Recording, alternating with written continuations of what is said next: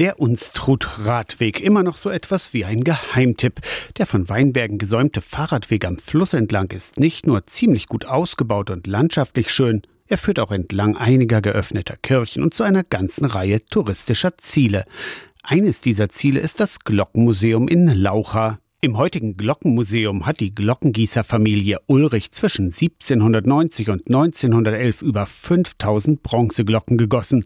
Museumsführerin Margit Marten weiß auch, wie die Wandergießer nach Laucha gekommen sind. Der kam aus Hersfeld auf seiner Wanderschaft nach Laucha. Der war schon 1731 hier und hat Glocken für Laucha gegossen, aber damals noch auf dem Platz hinter der Kirche.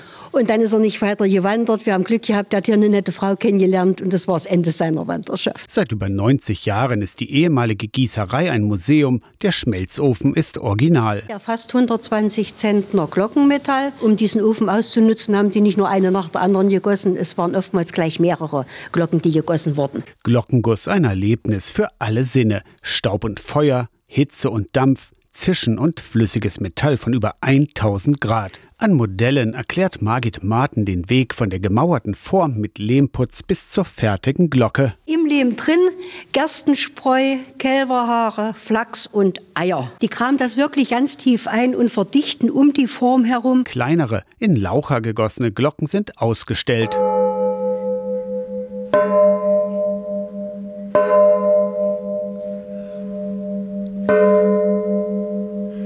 Für Margit Marten ist der Glockenklang ein Heimatgefühl. Wir lieben unsere Glocken alle sehr. Im Turm hängt noch eine vom 1732 vom Ulrich und da muss man nicht religiös sein oder irgendwie, wenn Glocken läuten, es ist Heimat. Margit Marten trefft ihr im Glockenmuseum Laucha von Mittwoch bis Sonntag, jeweils von 10 bis 12 und 14 bis 16 Uhr.